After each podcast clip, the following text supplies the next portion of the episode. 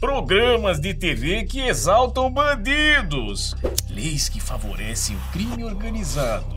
Saidinhas temporárias para criminosos condenados. Acompanhem esta história. Eu não sei vocês, mas para mim parece que o mundo tá invertido.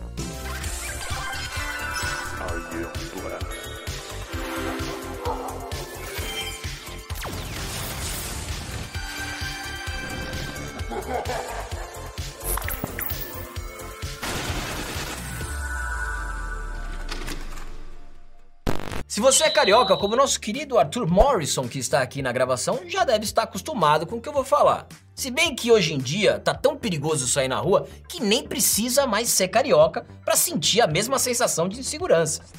och kallade dem för vandaler. Det ledde... Ja, men vad fan håller du på med? Din jävla! Hej polis, jag pegar essa cara! Filha da puta! Índices de assalto cada vez mais altos, ladrões cada vez mais ousados e o famoso jeitinho brasileiro da contravenção, fazendo o Brasil um lugar bem perigoso para se viver. Pro chão, irmão, pro chão, pro chão, pro chão, pro chão, pro chão, vai. Um. Quantos? Um. Dois, não quero saber quantos. Três. Quatro. Cinco. Seis. O que, que foi, mano? É com ele aqui, ó. Sete. O que, que foi? Mas como assim, mano? Se tem algo que assusta todo mundo, seja dia ou noite, é o famoso dois caras numa moto.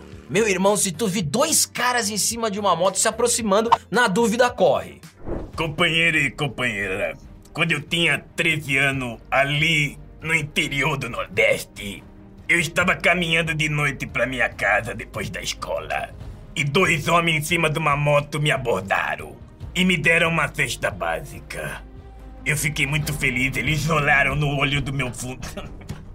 Droga! Eles olharam no fundo dos meus olhos e disseram o seguinte: Você ainda vai nos retribuir. E o resto é história. E quem fala que é mentira é de extrema direita. Mas uma coisa parece ser endêmica no nosso Brasil: a cultura da bandidolatria. A ideia de que o bandido assalta porque é uma vítima da sociedade. Sou a favor do assalto. Você é a favor do assalto? Não, eu penso assim, tem uma lógica no assalto. É tão natural que qualquer pessoa que chegue em solo brasileiro, independentemente do estado, recebe a famosa orientação do povo local. Cuidado com o celular, fique esperto aqui, tem muito roubo por aqui. E nem precisa ser gringo pra ouvir isso. Quem não se lembra daquele famoso episódio no programa Encontro, onde a apresentadora Fátima Bernardes pediu para que o público escolhesse uma entre duas opções de um dilema moral. O exemplo era o seguinte: se dão entrada em um hospital ao mesmo tempo um traficante em estado grave ou um policial levemente ferido, quem você salvaria primeiro? A pergunta claramente é enviesada e a imensa maioria escolheu o traficante, o que gerou uma revolta, com razão, em uma grande parte da população. A apresentadora teve que vir a público e se desculpar, dizer que a Rede Globo não está do lado de pessoas que agem fora da lei e afirmou que defende o trabalho da polícia. Olá a todos, meu nome é Vila. Siga o Vila no YouTube e siga o Willy, meu cachorro também, que tem o o Instagram. E é extremamente democrático, ele não agride outros cachorros e tal. Porque ele não é bolsonarista. Porque o que, que acontece nesse caso? O policial era bolsonarista. Então todos os policiais que são bolsonaristas fazem parte da milícia. Então eles veem o resto como não pode morrer. Se você não é do meu grupo, se não é bolsonarista, se não gosta de, de uma laranjinha, claro e tal, você tem que perecer. É exatamente essa cultura do bolsonarismo que também tem o bolsopetismo. Mas o Bolsonaro consegue ser pior do que tudo, do que traficante, porque tá junto com a milícia. E falando em medicina, um famoso médico brasileiro foi em rede nacional, em horário nobre, abraçar um detento transexual. Ele só esqueceu de checar que o tal criminoso foi condenado pelo estupro e morte de uma criança. Solidão, né, minha filha? E essa mentalidade leniente com o crime tem se alastrado como um vírus em certos grupos de interesses políticos. É comum vermos parlamentares defendendo políticas de desencarceramento em massa, saidinhas para presos, regalias em presídios, entre outros. Notícias como Suzanne von Richthofen deixa a prisão para saída temporária do Dia dos Pais parece que saíram da cabeça de algum roteirista dos Simpsons, mas são absolutamente reais. Ela foi responsável por assassinar os próprios pais e recebe uma saidinha da cadeia para comemorar o Dia dos Pais. Explica isso para um gringo. Prezado mundo invertido, satisfação estar aqui contigo novamente, tá ok? Agora, no tocante ao desencarceramento, é só você não estuprar, é só você não matar que tu não vai pra lá, porra, acabou! Tem que dar boa vida pra esses canalhas! E tem mais, a esquerda comunista, ela reclama que numa cela pra 15 tem 40. Ora, se tem 40 é porque cabe 40, tá ok? E se encoxar aí mais um pouco, cabe mais 4. É claro que eu não vou ficar aqui me lamuriando ou com síndrome de vira-lata, achando que só nós somos vítimas da violência urbana e que os países desenvolvidos não têm lá os seus problemas também. Claro que eles têm, inclusive, nós acabamos exportando uma péssima cultura para fora. Na Califórnia, o furto de produtos em lojas até uma determinada quantia se tornou legal. Sim, parece brincadeira, mas as pessoas simplesmente entram na loja em plena luz do dia, pegam o que quiserem e saem sem pagar. Ninguém investiga, ninguém faz nada, ninguém tem autorização para prender. O segurança sequer se mexe. Olha essa cena: um cara entra de bicicleta, um saco de lixo, limpa a prateleira e vaza da loja sem que nada aconteça com ele, enquanto os seguranças ficam só olhando. Os furtos à luz do dia mostram os ladrões agindo livremente. Isso nem é mais revoltante para mim, é um absurdo, é uma insanidade. Ferruela, desgraçado! Se você pesquisar por shoplifting em São Francisco no YouTube, aparecerão centenas de vídeos como esse. Não há nenhuma tentativa de ocultar o roubo e quase nunca há qualquer esforço dos funcionários da loja, incluindo do pessoal da segurança, para enfrentar os ladrões. O máximo que fazem é registrar os furtos com o celular. Pelo menos isso não ocorre no Brasil. Ainda.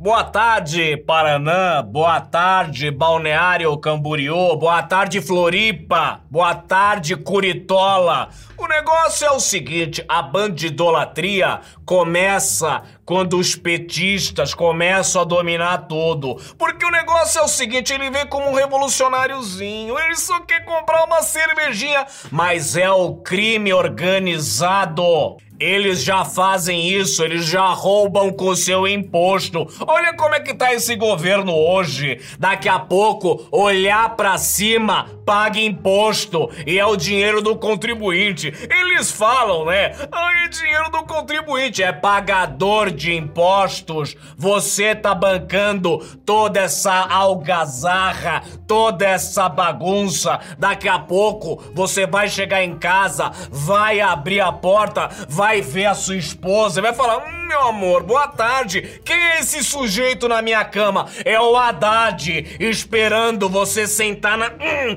na dele. Porque o Brasil é isso, é feito, é organizado por uma cambada de vagabundo que só quer enfiar na tua bunda. E sabe o que acontece? Porque tudo que pinta de novo, pinta na tua bunda e na bunda do povo.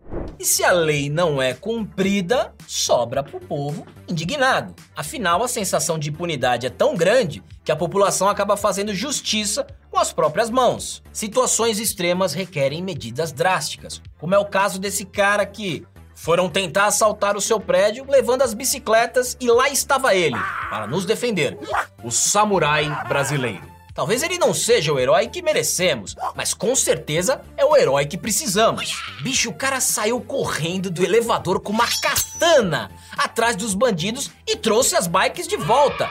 Herói demais. Corta pra mim, presta atenção no que eu vou falar pra vocês. Você imagina um assalto, uma tentativa de assalto, uma tentativa de furto, uma tentativa de sequestro ou até uma tentativa de homicídio. Você tá desesperado. Você não sabe o que fazer. Aí vem um homem com uma katana na mão, a lâmina tá afiada. Chega o último samurai para te defender, meu filho, mas eu vou te falar uma coisa: só ele pode te defender, porque a polícia não pode fazer nada, porque se levantar a mão é processado. Tem audiência de custódia, então o país tá tomado. Então você depende do samurai. Depende do Batman, depende do Jaspion, depende de todo mundo porque o país tá ficando assim, meu filho. Tá uma zona. Corta pra mim novamente, mas põe na tela que isso tudo aqui dá trabalho para fazer, meu filho. E por falar em heróis, existem páginas com compilados de vídeos onde vemos nossas queridinhas vítimas da sociedade tentarem se apropriar sem permissão dos bens alheios e levarem uma bela apagada. Como é o caso dessa aqui, ó, arroba sem ladrão. Já gostei do nome. Pra quem não aguenta mais ver bandidos levando a melhor, dá pra se satisfazer por umas boas horas, fica a dica. Eles dizem que a polícia não pode fazer operações policiais e que deve focar só num trabalho de inteligência. Sim, é evidente que um trabalho de inteligência é importante, mas ele precede as operações policiais. Impedir o policial de agir em situações de conflito é como impedir um médico de fazer uma cirurgia. É uma das funções dele. E claro, nada disso faz sentido se a justiça não for firme na condenação e condução da pena. Caso contrário, o sentimento de impunidade reina e, consequentemente, aumenta a criminalidade. É, tem que tomar cuidado é, ao falar de criminalidade, porque criminalidade é, lembra nacionalidade, lembra nacionalismo lembra patriotismo. E tudo isso lembra também nazismo. Tem que tomar cuidado com isso, é. Agora, criminalidade também é sonegar imposto, é você é não pagar o que deve pro país, como é o caso do Neymar. O Neymar deve imposto desde quando ele saiu do Santos pro Barcelona, o que torna o Neymar também é criminoso. Então tem que prender o Neymar para começar é, a fazer justiça no país. É. A maioria das pessoas que moram em favelas está cansada do crime organizado. São pessoas trabalhadoras, pessoas boas, que não querem ficar no meio do fogo cruzado e acabam sendo vítimas de péssimas políticas públicas, virando reféns na mão de criminosos. É muito triste que ainda tenhamos que conviver com isso por longas décadas. Junte tudo isso a uma lei fraca, que favorece o bandido e pune a abordagem policial, uma mídia que ataca o trabalho da polícia e uma política de desarmamento em massa e tá pronto o sorvetinho da desgraça. Agora eu quero saber vocês aí de casa, o que vocês acham de tudo isso? A gente vai seguir com essa cultura da bandidagem? O Brasil vai deixar de viver entre lobos? Você tem esperança? Me diga aqui nos comentários. Eu vou ficando por aqui e até a próxima.